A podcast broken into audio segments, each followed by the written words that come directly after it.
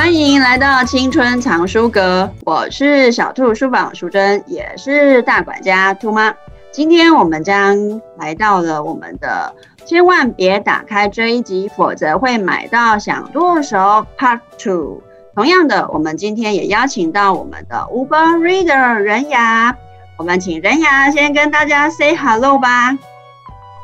大家好，我是绘本小情歌的任雅，平常喜欢阅读和写字。更喜欢说故事给大人和小孩听。今天很开心，我们又要聊第二集。等一下呢，会有一些很精彩的书要推荐给大家，希望你们也都会喜欢哦。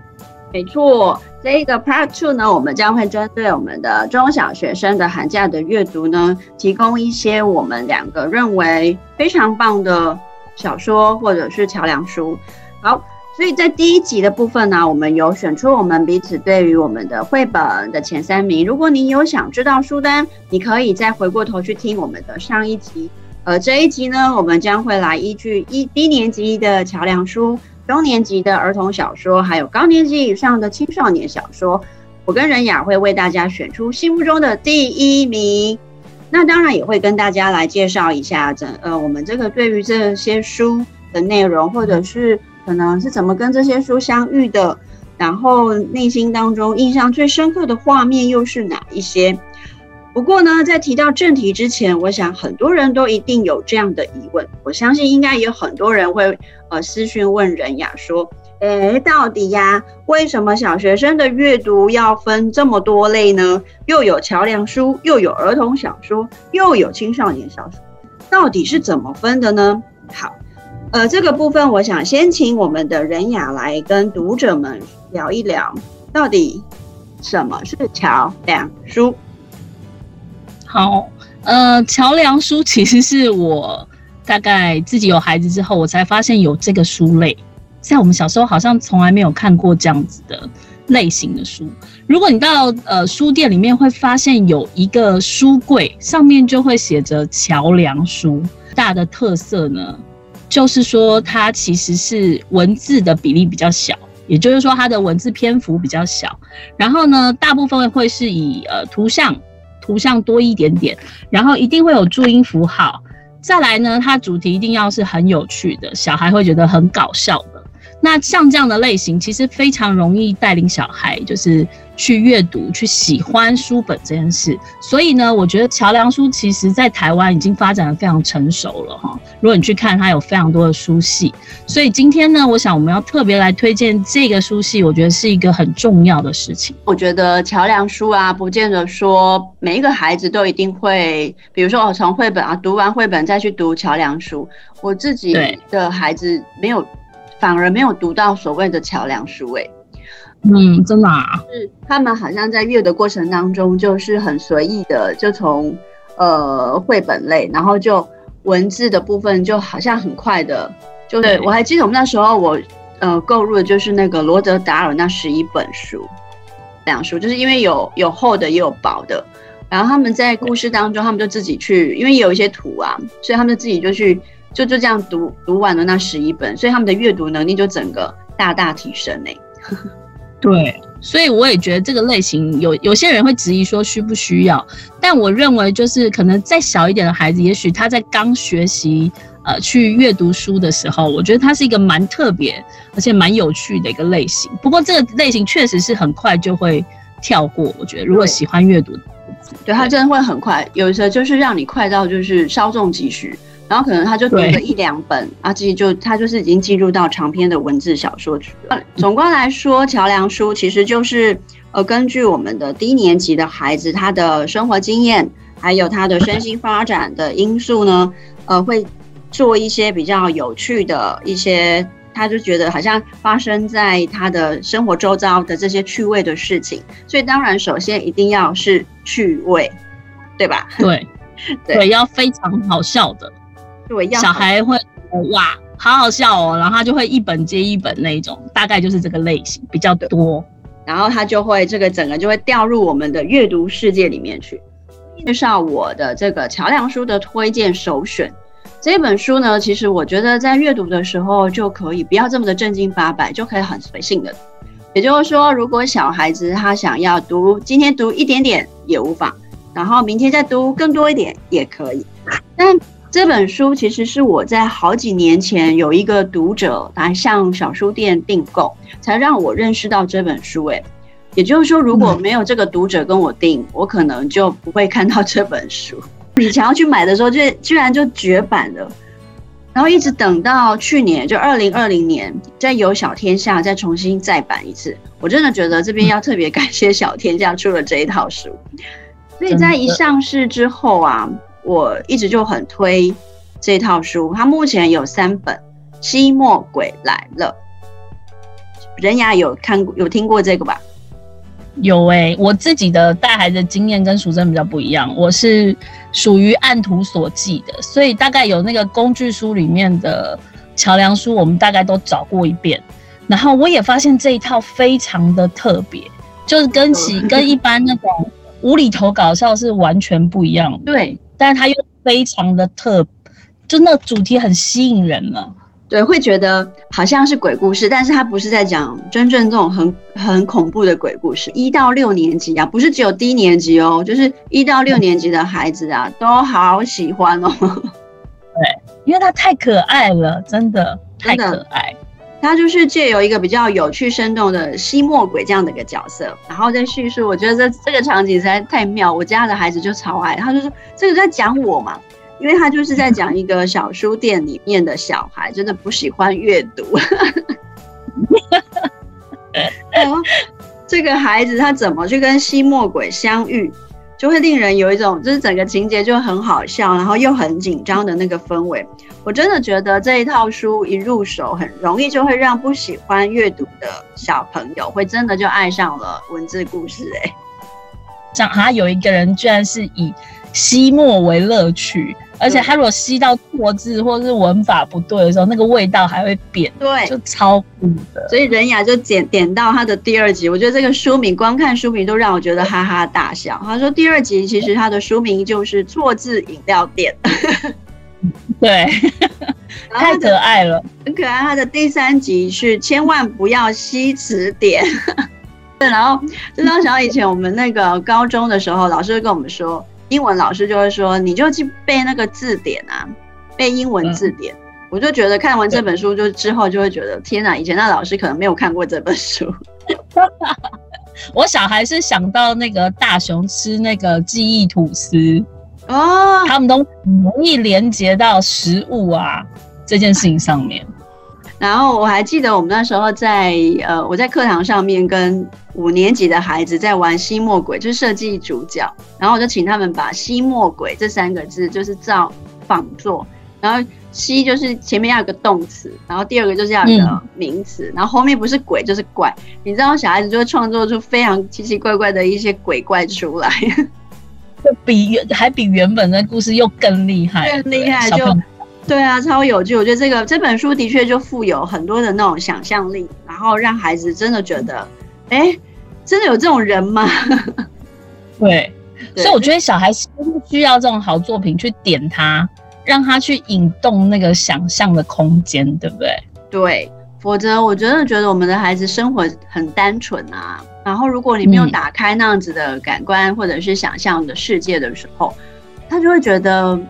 嗯，现实好像每天就这样，学校、家里、安心班就这几个点，好像没有其他更令他觉得这世界是很有趣的那种感觉。所以我觉得这这类的书反而在低年级这样子来看，的确可以触发到孩子对于这个世界的好奇。好，所以这个就是我所想要推荐给大家的桥梁书系列《期末鬼来了》，它是由小天下出版。那仁雅呢？你的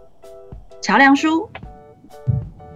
我其实想了蛮多的，但是呢，因为我看到你选了吸墨鬼，所以我想要推荐，在台湾其实有非常多的呃童书作家都投入在桥梁书这一块。那我觉得他们其实做的蛮成熟的，比方说我们可以看到小火龙那个系列，就是非常的受小孩欢迎哈。那军委上小学也一样，也是，就是贴近孩子的那个生活经验，就像你刚刚谈到的，呃，这些故事都必须要让孩子感觉好像，哎，跟我生活周遭发生的事情很相近。那因为看了很多的桥梁书，我自己印象最深刻，除了吸墨鬼之外呢，我觉得用点心学校是我非常推荐，有十二本，对，有它超多本的，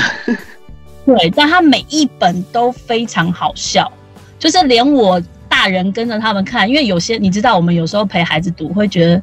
故事好像有点可爱啊，有点好笑，这样有点好像故意想要逗孩子笑。可是呢，用点心学校就完全就是用那种字的双关语，然后再加上呢，他们很常吃到的食物，比方说第一集讲的是布丁，嗯哼，然后布丁呢要变成熟布丁，你知道 Seven 有卖一种。烤过的布丁，我知道好吃，他就必须要对，他就必须要经过一个考验，是火烤的那个烤，可是也是生活的考验，所以他常常用这种很灵活的文字啊，带给孩孩子很多乐趣。不要说小孩了，连我自己读都觉得太搞笑了。然后像是有一集是讲老师有够辣，他的老师就是辣椒，然后跟瓦萨比两个在比谁比较辣。呵呵，好，我觉得这种哎、欸、很有趣，也就连大人陪小孩读都会觉得好好笑哦。那他就是非常的逗趣，而且嗯，我觉得台湾的作品当然它会有一个优势，就是说它比较贴近小孩生活的用语跟一些人际关系，还有他们的生活处境。对，所以我其实呃非常喜欢这一套。如果有小小孩的话，我都会推荐他们可以看这个。那食物当然就是一个非常。吸引他们的主题跟那个鬼一样。再有一个最大的理由就是，我发现这套书男孩女孩都爱。哎、欸，真的，我很多小对小读者真的是男生女生都很喜欢这一套书。哎，对啊，因为它真的很好笑又很精彩。然后他把这些人物都呃，就是把食物都画成人，然后他们还很喜欢去画那个那个角色。对，它的封面就很很好，很可爱。他们这十几本的封面看起来就会让孩子就还就是蛮喜欢的，嗯，对。然后小孩就会很有成就感，因为就是魔力，他们觉得我可以念完一整套哎、欸，所以我觉得这个阶段如果让带孩子进到一些呃一整套的套书，他不一定要像你讲，不一定要照着顺序去念，好，三本的也好，五本的也好，那让孩子慢慢去累积，觉得哎、欸，我真的可以读一整本书这样，或是一套书哎、欸。这个成就感也不错。像呃，用点心学校的这一套书，其实它就是有点嗯，用童话的方式在书写孩子的一个呃，对于点心世界的一些特质。那我觉得童话基本上也是我们低年级的孩子非常非常喜欢的一种文类。那这也让我想到另外一套，就是有点类似，就是用点心学校的那种语词的练习，也就是要真。奠定他们对于语言上面的一些基本能力，其实林世仁老师的字的童话，有没有？嗯，这套书其实也，我觉得也很适合给，如果说对于低年级的孩子，他在文字上面的理解有呃，可能想要用比较有趣的方式，就可以选择这方面的桥梁书。对，像我小孩到现在还很喜欢的，就是那本林世仁老师的换换书。哎、欸，真的，那个真是好有趣的。他把所有字词都抽换，有一篇有没有？然后最后出来那篇作文超好笑的。我觉得就是这一类的这种语言语词上面的学习啊，如果可以让孩子就是比较有趣味性的，当我们的家长或者是老师啊，都可以发挥一些些嗯想象力的话，我觉得也会。彼此摩擦出一个非常棒的那种学习的氛围耶，像你，你刚好提到那个那种双关语，我还记得小时候，我我们家小朋友小时候，他就是我就会说，呃，因为你的脑袋是不是有洞？那我就其实就是在念他说，你可以再想一点，但是他都一直在想说，我明明我的脑袋没有洞啊，为什么你都一直说我有洞？对，就这个，我觉得中文真的太难了，你知道，它有很多就是那种。具体的、抽象的，然后转换的，所以我觉得孩子就是必须要透过这些有趣的，或是对话，或是一些生活上的，慢慢去学习、去累积这些双关啦、字词的运用，这样会比起在学校上课当然就轻松很多。对，所以阅读就是一个非常重要的一个呃养分的来源。好，那这个就是我们桥梁书的部分，我觉得相当的精彩，有文学性的，也有实用性的，推荐给大家。那接下来我们要进入到我们的就是儿童青少年小说，不过这个部分呃我也来稍微说明一下，呃，我们借用刚刚的桥梁书的概念，也让我们的呃听众读者也可以比较知道说。为什么要有儿童青少年小说的这样子的一个呃分类呢？其实刚刚我们说桥梁书就是让孩子从绘本可以过渡到一个呃文字比较多一点点的文类。那其实儿童跟青少年小说其实就是我个人认为啦，其实它就是孩子跟世界，我们借由这个儿少小说来为孩子呃搭了一座与世界的桥。那么，让孩子可以在理解我们这个世界当中，原来有跟我们不一样的一切，然后也有一些冲突，包含了个人情感的自我认同的冲突，或者是自然类的一些冲突，或者是社会，或者是家庭，那这些都可能会可以从这些儿少小说的作品当中，可以呃预见他未来的一个状况，也许就会遇到这样的问题，来提早部署。所以，我这是我觉得儿少小说非常厉害的地方。那呃，中年级的部分呢，它的文字量就当然就会比桥梁书再多一点点。一般统计好像说，桥梁书大概就是一万字到两万字这当中，然后中年级的儿童小说当然就会再多一点点，可能就是两万多一直到五六万也有，就看它的一个文字量。那今天这次我们就先邀请我们的任雅来。呃，跟大家分享一下，你对于这个儿童小说，您的推荐是哪一本呢？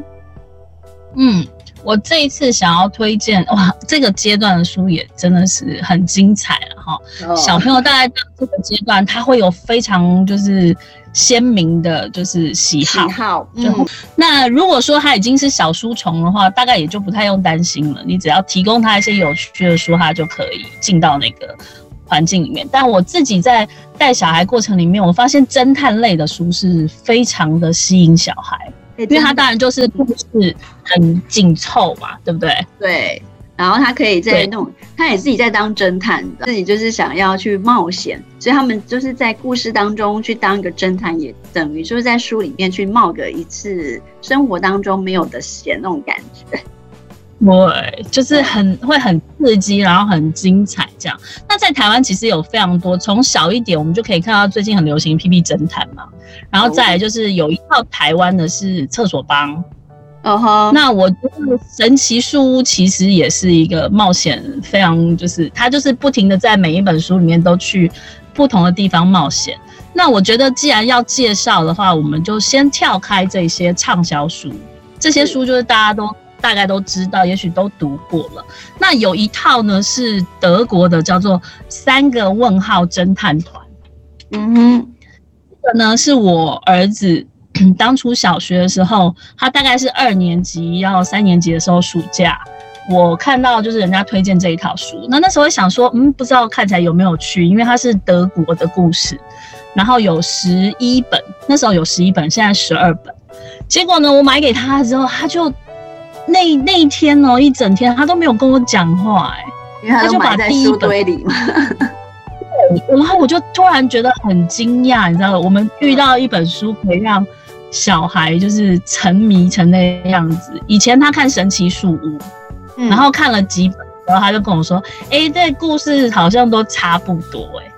嗯，然后所以我就知道说，哎，他可能比较不喜欢那种规律型的，所以我就找了像这样子。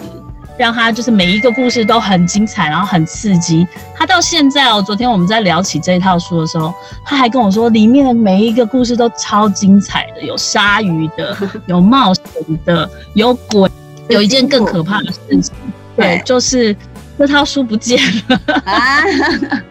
他把它借给他的同学，就这样借出去哦，就没有再回来过了。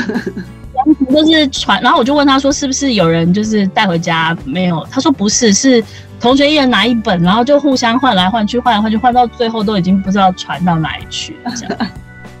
然后我遇见他们小朋友的时候，他们都跟我说：“阿姨，你介绍那套书真的超好看的。”然后他们就是，比如说我如果看到第五本，然后他们就回去叫爸爸妈妈买一套给他们，这样。这是我第一次感受到，原来侦探小说的那种魔力对孩子来说是非常强大的。所以在这样子的一个书类啊，其实，在亚森罗平啊这一类的书，其实孩子其实他们都蛮喜欢的。那其实坦白说，我自己没有，我还真的没有看过，也没有听过这一套书。哎，好，这个就是仁雅的侦探系列的。那接下来是由，所以我想来跟大家来介绍这一本，是我最近真的是非常非常喜欢的。那这一个故事是由国际安徒生大奖的贾桂琳·伍德森为孩子打造的，我觉得他真的就是为孩子打造一个避风港，其实就是星期五的美式教室。我在我的脸书上面介绍了好几次，因为我觉得这一本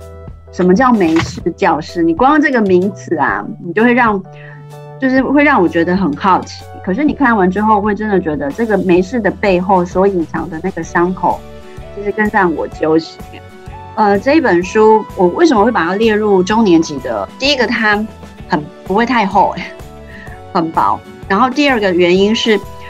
它其实就是说六个小朋友的声音而已，也就是整本小说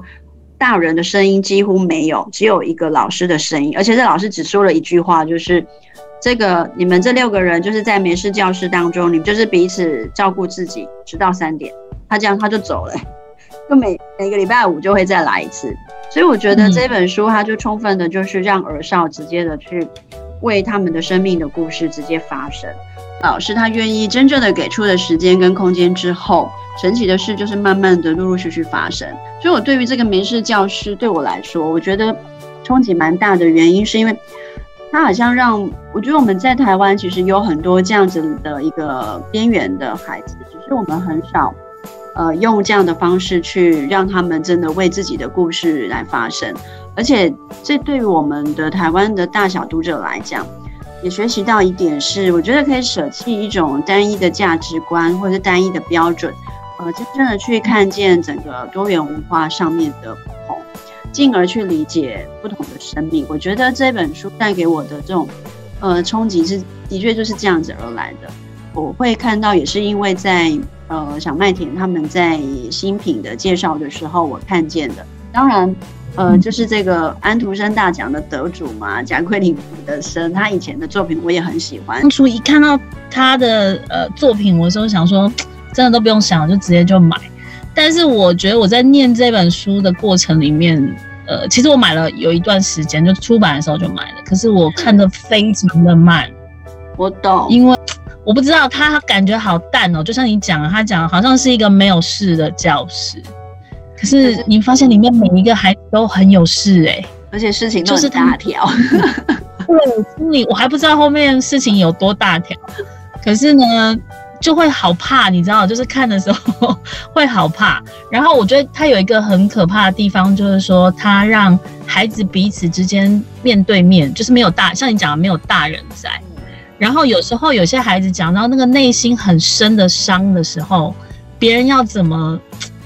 安慰他？一个孩子坐在窗边，然后其他的孩子就把椅子、桌子拉过去，因为他单独一个人在那嘛，对不对？对。然后他把那个桌椅就移到旁边，又变成一个圆的时候，我记得我停在那页停好久哦。他的那个文字的风格是不是也如中译本这么的诗意耶？就是他写出来就是很很美的文字，然后氛围就是淡淡的，那却是给了一个很很深的那种呃探讨孩子的内在的那种恐惧跟寂寞的时候，我就是很好奇说，因为他的译者是小英翻译的，所以我就很对啊，我就很好奇是是不是呃他的本来的风格就这样，还是有一些。就我不知道，还没有去求证，但是的确这本书就是让你觉得很清雅，但它真的很可怕。就我们看多了大人承受创伤时候的反应，可是当你要看孩子，比如说失去爸妈，或者是他遇到很可怕的事情的时候，他是怎么反应的？我觉得那个真的太厉害了。对，所以我觉得这本书是我这这一个月非常非常推荐的一本书。对，你看完了对不对？我看完了，我觉得很沉重了，对不对？也不会很好看的，对，很好看，但是就是嗯。呃，就是可以，他的那个这些议题的讨论，当然就是会让你觉得好像你你也不能做什么，对。但是我觉得就是故事，就是让我们有一个呃提醒，也许就是不能够做什么底下，我们就把它先收起来。也许往后，当你看到了这一类的孩子，或者是你自己遇到同样的一些内在的一个呃恐惧或问题的时候，你也可以想一想，我们可以怎么做，让自己的状况会更好。好啦，现在过年时间，所以不要讲太多这种沉重的话题。天哪，我的一个一直进入到那个没事教室的氛围当中，让我觉得整个心都酸了起来。那我们讲个正面的，他就说我们都每一个人都有能力保护别人，我觉得也、啊、对对对，就是其实这个老师他讲的很单很单纯的一句话，就是彼此照顾自己。对，对，就是同才就是一个非常重要的一个一个力道，即便他其实自己也深陷泥沼当中。然后我觉得好了，这本书就是这样的书啦。自己推荐 了，自己不敢讲，这么可爱，酸了，真的有点酸酸。好了，我们赶快进入到我们的高年级。高年级以上呢，包含的就是中学哦。好，中学生的阅读，我觉得虽然他们的阅读时间不多，可是只要能够读到好的书，都是很棒的。好，那。高年级呢，它的文字量可能又更多，甚至可能会达到十万以上。好，所以呢，我们的推荐的来人呀，你的这一本我觉得超级厉害的，我非常非常喜欢。对，因为我、嗯、其实我很喜欢你推荐的那一本，但是呢，我觉得你那一本是科普类，以及就描述孩子内心。等一下你会说很棒的作品，那这一本呢，其实就是一个。对我来说是一个超新鲜的阅读体验，因为我就是一个比较喜欢颠覆类的，嗯、然后或是与众不同的东西。但是，一般我们在呃青所谓的青少年小说，它单大部分都是比较关注孩子的当下一个状态，或者是描述某一个阶段的一些感情啊、变化等等亲情。那这本书就完全不是这个风格，它就是非常的跳痛。我记得那时候我刚收到就是这本书的书讯的时候，我就想说啊，好奇怪的题目，叫做《神奇收费亭》，嗯，就觉得不知道是一个什么桌游的游戏，还是那种奇幻。然后因为我自己其实说实话，我是没有怎么在看奇幻类的小说，但是这本书就超吸引我，因为它一打开，我在书店一打开呢，它第第一章它就是这样写，他就说这个男孩叫米罗。他就是一个好无聊，每天每天都觉得日子怎么那么无聊，在学校就想出去，出去了又想进来上课，走在路上呢想回家，回到家呢 又想出去，只要是他觉得，或是说大人觉得他非得要做的事，他都觉得非常无聊。对，每天每天，然后你知道，因为我们两个都是有家有青少年的妈妈，对，就是那种。会有一种对对对，为什么青少年会看起来那么厌世啊？什么事情都好二声。对，你有没有觉得？然后我就看到这本书，我就觉得天哪，他把孩子的那种很细微的心情，那种对这种事厌世感，他写的好可爱哦。然后我就开始迷上这本书了。我光是看了第一页到第二页，我就开始传讯息给我的同学。那时候还是在念我，我说一定要看这本，这本太好看了，这样哈。换了一个地图的概念，对不对？对，然后我知道这本书它其实出版是一九六一年出版诶，还很多的呃，在美国的创作者、童书的，或是像《饥饿游戏》的作者等等，甚至桑达克，我记得桑达克也非常喜欢这本书。因为他真的太有趣，然后他中间有一段，就是他去一个无聊国，你记得吗？有。那边的人就规定从早到晚一定要做全世界最无聊的事情，而且你我那时候看到这一段的时候，我是立刻叫我小孩通通放下手边的书，然后就为他们念，就说你看这个人，他可以无聊成这样哎、欸，不准思考。所以我觉得我们有时候就会叫小孩说，你要努力啊，你要用功啊。可是他就用这种很呃有点像反讽的说法，反而会让孩子觉得说，嗯，谁说我不可以思考的？谁说我一定要整天无所事事的？我很喜欢他的那个观点森林里面那个那样子的设计，其实就是当我们每个观观点森林里面好像就会有大家都讲一样的，对一一件事情的看法好像都会差不多差不多这样。如果你有独特的看法，就可能你就不敢讲。那这很像对应到现实的生活当中，我们有时候会有社会集体盲从的这种意识，有没有？就是随波逐流那种感觉，对，对不对？对，然后你就会长期就是就是失去了自己的声音，然后你就会慢慢的接受了，好像温水煮青蛙一样，就接受了 啊，反正就这样喽。所以我觉得他的操作就是跟一般的书不一样，一般的书就是很努力告诉你说这世界多有趣啊，多精彩啊，可是他不是，他就告诉你说我们有一个世界，你可以就是。百无聊赖的世界，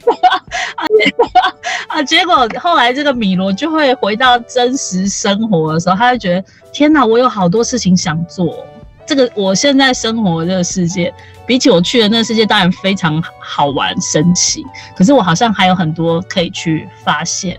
去探索的事情。我好像时间。都不快要不够用了，就跟他前面那种一整天长到不知道该怎么办的状态是完全相反。所以我觉得经过这一趟旅程，其实是打开了他整个眼界跟思考的方式。嗯，好，所以我觉得他神奇是神奇在这个地方。我们有一个六年级的孩子啊，他我就借给他我自己的旧版的神奇收费亭，然后呢，嗯，他就说他一他一定要买我那一本。我就说现在有新版的，你可以去买。就他不要，他想要立即现在马上拥有，真的会停不下来的这本书，非常特别。好，那这个就是仁雅的神奇收费体。那我就来介绍一个，也是我最近这一年也是蛮喜欢的一部作。仁雅刚刚提到，它有点像科普类的，没错，它其实就是一个科普加自传再加小说。那种起来的一个、嗯、一本非常厉害的被蜜蜂拯救的女孩，那这个故事我觉得大人小孩都会很喜欢。这本书其实就是以蜜蜂为主体啊，然后就让跟小女孩彼此去做对对照。那这个小女孩其实有一个非常坎坷的人生。嗯，那对对啊，这种坎坷的人生其实就是透过她的原生家庭所复制下来的。也就是源自于他的母亲没有得到一个完整的家，也没有得到爸爸的爱，所来自于也灌输给他的孩子也一种不安全感。但是他居然就呃到了他的外公家，而这个外公反而不是他的亲外公，反正有点小复杂，但是他就不是他的亲外公。那他的这个外公他就养了蜜蜂，就他从蜜蜂的一个养育的过程当中，跟照顾蜜蜂的过程当中，他看见了自己的一些生命的力道。我觉得在现实生活当中，孩子在呃里头其实是最没有力的，最可是他又是最敏感的一群。嗯、只要是风吹草动啊，孩子就会像那个草原上的那种呃食物链最底层的那些那些小动物一样，他就可以立刻感知到一些危险。所以那种无能为力的，因为他身体又小，他没有办法去抵抗外在的这些突如其来的变化。以至于他们的内在当中有一种自卑啊，或者是无无奈感啊，所以这也是儿童文学当中为什么会有自我认同的题目书单会这么这么的多。嗯，对，最对对，最主要的原因就是在这里。所以我觉得在这本书当中，就是可以看见小女孩在蜜蜂的一个协助底下，她让作者早已被就是这种哦，作者就是这个小女孩，就是她的自传。早已被撕成碎片的那种内心啊，怎么透过蜜蜂的一个相处，然后把它拼凑成更完整的自己？所以我觉得在这本书当中，的确就像仁雅刚刚讲的，它就是含有科普类。看完这本书，我真的觉得我都想去养蜜蜂哎、欸。对，这就是重点，而且是城市里面的蜜蜂哦。以前觉得蜜蜂好可怕，看完之后觉得蜜蜂也太厉害了吧，太可爱、勇敢。就是我觉得让我看到不一样的蜜蜂，然后原来因为这个作者他是他是一个记者嘛，印象中他是一个记者，然后就在城市的大楼上面就自己有那个蜂巢，对，然后就自己养蜂，我觉得真的很有趣，我就很想也来做一个，就是自己做一个蜂窝，有没有来养？对啊，城市里面他们说要那个好山好水才能有好多蜜蜂哎、养出好蜜蜂。可以，你们那边看，我们可能空气污染太严重。很棒的书，这本书真的也是一样。那个女孩子的妈妈完全就是失能。我其实里面最让我压抑的是，她妈妈就是完全没有能力照顾，完全没有，这样的。妈妈是一个很可怜的角色，你知道吗？她就是，对，她真的就是很，她真的得不到爱，然后妈妈一直想要给她。更多的爱反而去害了她。书当中她的忧郁就特别的严重，是因为她真的没有办法去照顾这两个小孩了。对，然后就变成说你我们变成好像拉开一个距离来看，就是说，如果假设一个失能的家庭对孩子的影响原来那么的可怕，而且还很多事情就是忍耐住，然后他必须要马上自己想办法。生活实际上的生活，对不对？对。然后还有他心理上还要找到一个出口，就觉得哇，好辛苦。所以在青少年小说，我觉得我我这几年真的很喜欢的原因，就是它让我们看到孩子非常内在的一种呃幽微的情绪。因为我觉得我自己本身小时候，我还反而没有这样子的困扰哎，因为我觉得我就是一个很。就是没有想太多，然后也一点都不敏感的。呃，你的情绪起伏不会太大，而且你真的就你的感官一点都不敏锐啊。你不是那种对什么事情都很，就是就会去想的很多。我觉得就像我先生讲，他说我们的思考就是很直线，有没有？我在这本书里面看到很多是那种小女孩求生本能，她要怎么样让自己可以撑住。不要垮掉，就我妈妈已经垮掉了，可是我不能垮。外公就是在很适时的给他一些就是蜜蜂的知识，然后刚好又很厉害的对应到他的处境，当下处境，所以我觉得这个是最好看的地方。然后说还有很厉害的地方是，它里面有很多的真实的照片可以去参考。也就是说，因为作者本身他就是以前他这就是。他的自传嘛，所以他的一些跟蜜蜂相处的过程啊，或者是跟外公之间的一些照片啊，其实或者是那个蜂蜜巴士，其实都有真实的照片放在这个书里面。那这本书是由大块文化所出版，非常非常赞的一本书。推了这六本书，希望大家，因为它的毕竟是小说嘛，然后文字的量会比较多，所以我们只能大概呢稍微跟大家介绍一下。如果以后有机会的话，我们也可以再可能每一次就单独来谈一本书也 OK，让大家能够更对于我们的青少年小说更了解。啊就是过年了嘛，新年对对，新年到了，所以来人雅，我们来祝福大家吧。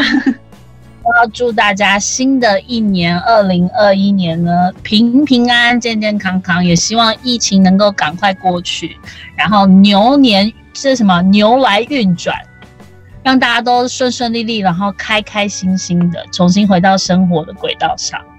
对，然后呃，淑珍也祝福大家，就是在牛年也能够行大运，钞票能够一牛车。这就是希望大家能够继续支持我们的青春藏书阁。如果你对于我们的节目有任何想要，呃，提问的地方你都可以到小兔书房的粉丝专页，或者是绘本小情歌的粉丝专页里面跟我们的人雅或者是我直接对对话也可以。然后呢，也希望说，如果你觉得我们今天的内容呢，